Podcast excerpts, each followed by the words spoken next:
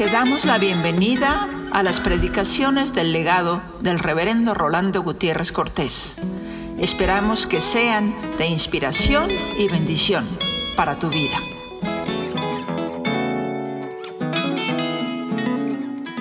Gracias te damos, Señor, porque nos permite gozarnos al adorarte. Gracias porque nos permites verter nuestra fe en alabanzas que nos causan satisfacción profunda, porque tú eres nuestro, porque Padre. Tú eres nuestro Padre, tú eres nuestro consolador como espíritu, tú eres nuestro redentor como hijo, pero nos sentimos pastoreados por ti. Bendito sea, Señor, por darnos la oportunidad de sentirnos juntos en una experiencia común, adorándote y bendiciéndote y sintiéndonos seguros bajo tu protección. Recibe nuestro culto en el nombre y por los méritos de Cristo. Amén.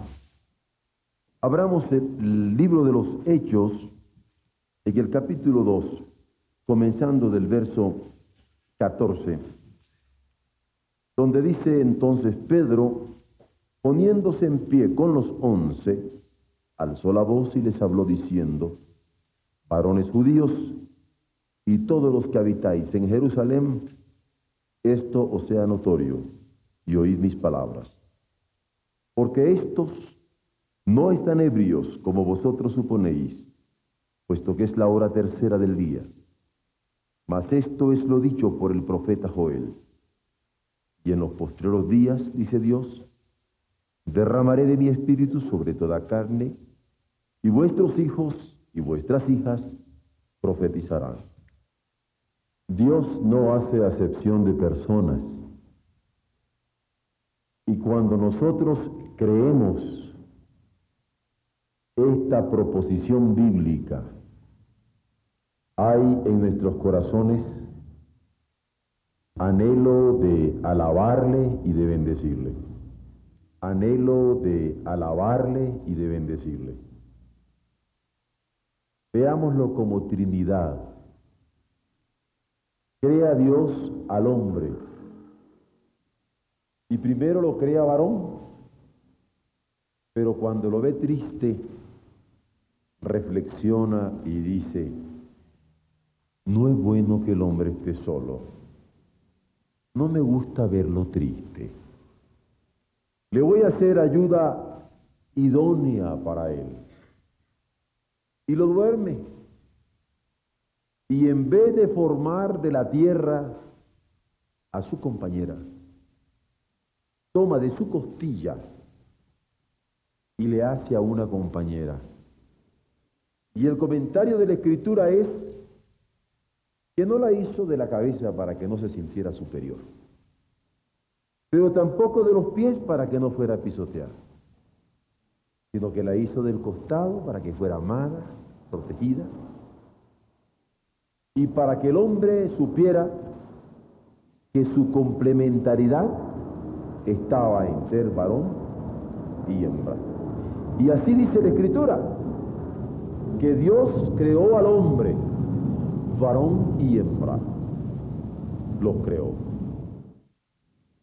Y yo bendigo a Dios, porque no hace acepción en su milagro creador de tomar con sus propias manos la posibilidad de hacer al varón y también con sus propias manos de sacar de la costilla de el varón aquella mujer. Y esto me hace alabarle como Dios Padre y decir de Él juntamente con la iglesia a través de los siglos, creo en Dios Padre. Y lo creo como creador del cielo y de la tierra, pero también como creador mío. Y no solamente como creador mío, sino que me creó y creó también a mi señora. Porque yo creo que mi Dios creó a mi señora. Y no la creó como un ser de segunda, sino la creó como idónea, para mí. Y yo alabo al Señor como Dios Padre. Pero cuando pienso en Él como Dios Hijo,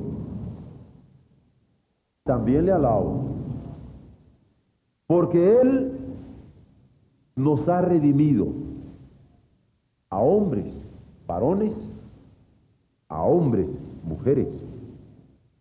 Yo no conozco en la escritura que el Hijo haya venido a redimir solamente a los varones y a las mujeres por si acaso, sino que no hace acepción de personas y redime a los varones cuando se arrepienten y redime a las mujeres cuando se arrepienten. Y en mi corazón hay un anhelo profundo de alabanza. Cuando me percato que su vida se derrama en favor de varones y mujeres. Y yo puedo constatar por la revelación del Espíritu que nos ha hecho ver esta verdad y el testimonio de su palabra, que Él no hace acepción de personas. Y lo bendigo. Porque en Jesucristo me ama a mí, pero también ama a mi esposa. Nos ama como varones, pero también nos ama como mujeres. Dios no hace acepción de personas. Pero cuando yo encuentro en la Escritura al Espíritu Santo, veo que hay una coincidencia feliz en la intención de Dios Padre y de Dios Hijo. Porque como acabamos de leer en los posteriores días, Él derrama su espíritu sobre toda carne y los hijos profetizan. Y si ustedes pueden ver el verso que yo estoy leyendo, el 17 del capítulo 2, dice, y las hijas profetizan. Alabo a Dios por esto, porque en estos precisos momentos yo tengo hijos y el varón profetiza y mi hija está también predicando. Bendito sea el Señor, Dios Padre nuestro. Bendito sea el Señor Jesucristo nuestro Redentor. Bendito sea el Espíritu Santo, que nos hace palpar que no hay acepción de personas. Y en un argumento permítanme usar esta expresión, trinitario de Dios Padre, de Dios Hijo y de Dios Espíritu Santo, esta proposición bíblica de que Dios no hace acepción de persona está claramente establecido en la Escritura. Y yo me alegro con ello. Porque creo en Dios Padre, que nos crió varón y hembra. Porque creo en Dios Hijo, que nos redimió a varones y a hembras. Y creo en el Espíritu Santo, que hace a profetizar a hijos y a hijas. Es más, y añade en el verso 18, cuando habla del Espíritu Santo, que de cierto sobre mis siervos y sobre mis siervas. Derramaré en aquellos días mi espíritu y profetizarán. O sea que no solamente en tanto que hijos y en tanto que hijas, sino en tanto que siervos y en tanto que siervas, habrían de, el verbo es claro, profetizar Salvo que mi Biblia esté diferente a la de ustedes. Yo alabo al Señor por esto. Yo alabo al Señor, por otro lado, porque Él nos ha hecho familias. Porque volviendo al Génesis, no solamente está Adán y Eva, sino también que la primera institución que él constituye es la familia. Y por esto habría de dejar el hombre a su padre y a su madre y habría de unirse a su mujer para hacer una sola carne. Institución que posteriormente Jesús en la boda de Caná de Galilea habría de ratificar y que el Espíritu Santo cuando nos guía en nuestra estructura matrimonial nos hace sentir su presencia por medio de la santificación. Y yo bendigo al Señor, porque nos hizo familias como padres. Pero también lo bendigo cuando en la revelación plena del Nuevo Testamento, esa revelación que no se va dando como en entregas, sino que se hace en plenitud en Jesucristo, hay un momento cuando el apóstol va a decirle, cree en el Señor Jesucristo, aquel carcelero, y será salvo tú y tu casa. Y cuando el Señor nos salva, es para ser proclamadores de su salvación. Y cuando me salva a mí, yo puedo compartir de esa salvación y cuando su palabra se cumple y mi casa es salvada, toda mi casa se goza en ese anuncio. Yo bendigo a Dios por la familia, en tanto que Padre, pero bendigo al Hijo porque nos ha querido salvar con todo y casa. Para que nosotros con nuestros hijos en tanto que padres nos gocemos anunciando las buenas nuevas. Y por eso cuando dice el apóstol Pedro, rememorando las profecías de Joel, vuestros hijos y vuestras hijas serán alcanzadas con el Espíritu Santo, yo me alegro más. Porque de nuevo veo que la familia como testimonio de la creación de Dios, en tanto que Padre Creador, que la familia como testimonio de la redención de Dios, en tanto que Hijo Salvador, y que la familia como testimonio de la salvación de Dios en Jesucristo, en el derramamiento del Espíritu Santo, aparecen como baluarte de la verdad en medio de este mundo. Bendito sea Dios por las familias. Y bendito sea Dios porque nos lo quiso mostrar claramente al hacer nacer en familia a su Hijo, para darnos claramente el anuncio de la redención. Pero como iglesia, yo me siento mucho, muy feliz. Cuando recuerdo a Jesús en el capítulo 10 de San Marcos, que en determinado momento le dice a los apóstoles, dejad a los niños venir a mí, no se los estorbéis, porque de los tales es el reino de los cielos.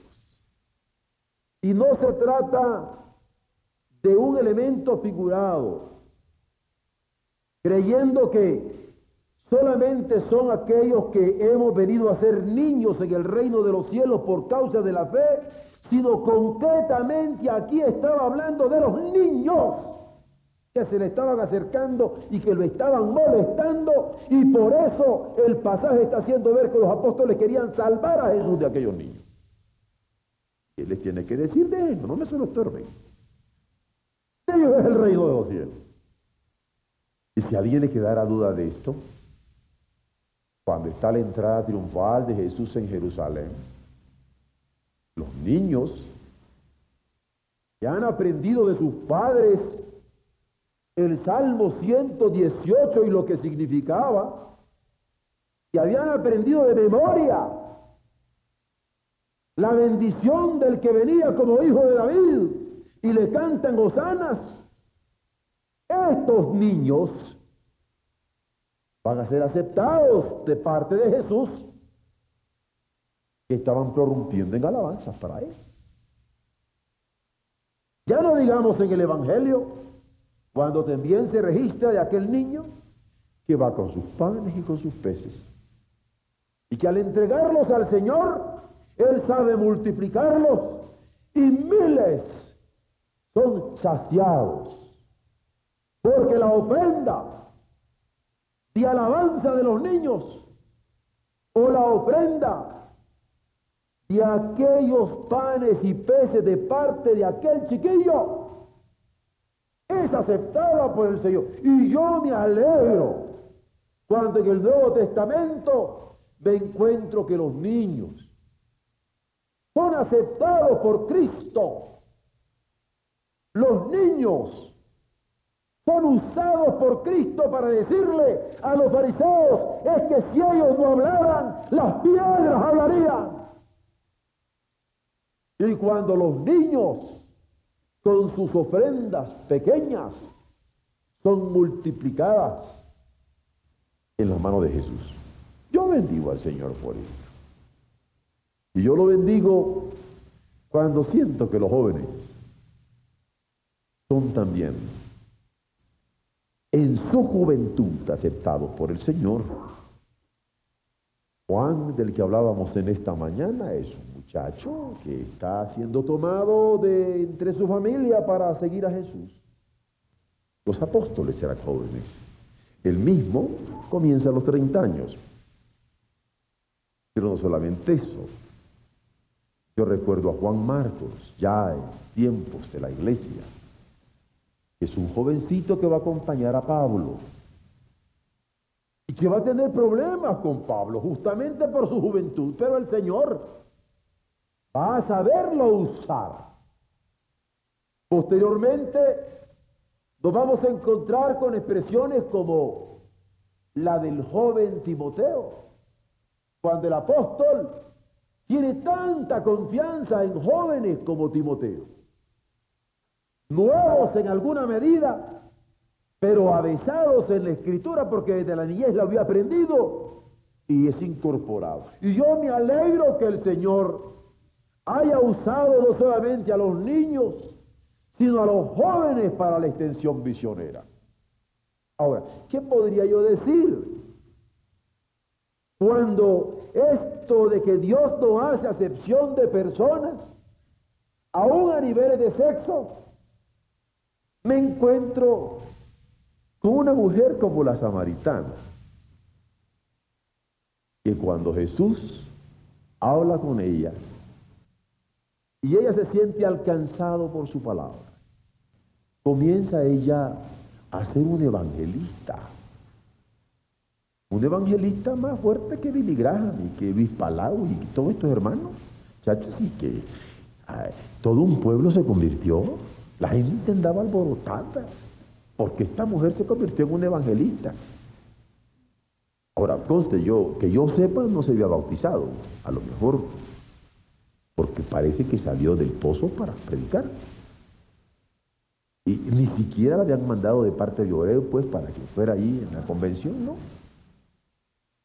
Lo que tuvo, esto fue lo que fue a decir. Y el Señor jamás la reprochó. Y la gente que vino fue aceptada por el Señor. Gente atrevida que un momento va a decir, ya no creemos ni siquiera por tu dicho, lo hemos visto. Yo me siento feliz. Porque cuando la Biblia dice que Dios no hace acepción de personas, es porque no digo yo a niveles de sexo, a niveles sociales, porque esta mujer era una mujer de una vida dudosa. Sin embargo, el Señor la incorpora en su cuerpo precioso y proclama el Evangelio. Que Dios no hace acepción de personas. De poco considerábamos a Dorcas. con una agujita trabajando en la iglesia, sirviendo a los hermanos. Y a la hora de su muerte se conmociona toda la iglesia y llora y ora. Porque la diaconía de aquella mujer Dios la usaba. Ya no digamos de Lidia, rica, negociante, y que va a ser en la época de los apóstoles, quien de acuerdo a la escritura va a abrir las puertas de las misiones a Europa. Y todo ese continente y de allí nosotros, por aquel testimonio, por aquel corazón abierto, por aquella entrega decidida de mujer, la gracia del Señor va a sobreabundar. ¿Cómo no voy a alabar a mi Dios? Que de acuerdo a la Biblia, como Padre, como Hijo, como Espíritu Santo, como familias en tanto que núcleo, o sin distinción de, de edades o de sexos o de situaciones sociales, es una realidad que no hace acepción de personas. Yo glorifico a mi Señor hasta los hombres usa. Y estos que son cobardes, porque son los que se corren. Hasta los hombres usa. Y estos que son los que andan negándole. Hasta los hombres usa. Esto sí hay que verlo. Que a pesar de nuestras debilidades, nos usa. Y esto sí es bíblico. Y a pesar de nuestras dudas, como cuando los apóstoles fueron reconvenidos por las mujeres que había resucitado y ellos no, no lo podían creer. Y van caminando con Jesús al lado y le van diciendo, estas andan diciendo que ha resucitado. Yo creo que están tocadas. Sin embargo, a pesar de eso, el Señor no hace acepción de personas. Me negaste, sírveme. Me traicionaste, ven para acá. Has dudado, yo te incorporo. Vayan por todo el mundo y anuncien el Evangelio a todas las criaturas, bautizándoles y enseñándoles en el nombre del Padre, del Hijo y del Espíritu Santo. Y de hombres débiles, que cualquier capitán de ejército los hubiera abandonado, los hubiera castigado. El Señor estructura el ejército de sus predicadores porque no fue de hombres que no le habían fallado, sino de hombres fallos. Pero es que Él no hace acepción de personas. Y no importa en qué situación nos hayamos encontrado en relación a Él, su corazón fiel y misericordioso está abierto para que nos incorporemos a su glorioso ejército de salvación. Yo bendigo a Dios entonces, porque Él no hace acepción de personas. Y a pesar de nuestra debilidad, y a pesar de nuestros tartamudeos, como Moisés, o a pesar de nuestras torpezas, el Señor nos quiere usar. En esta hora, por eso, al estar viviendo en esta noche, ya no digo 93 campañas simultáneas, porque por lo que veo vamos a pasar de las 100.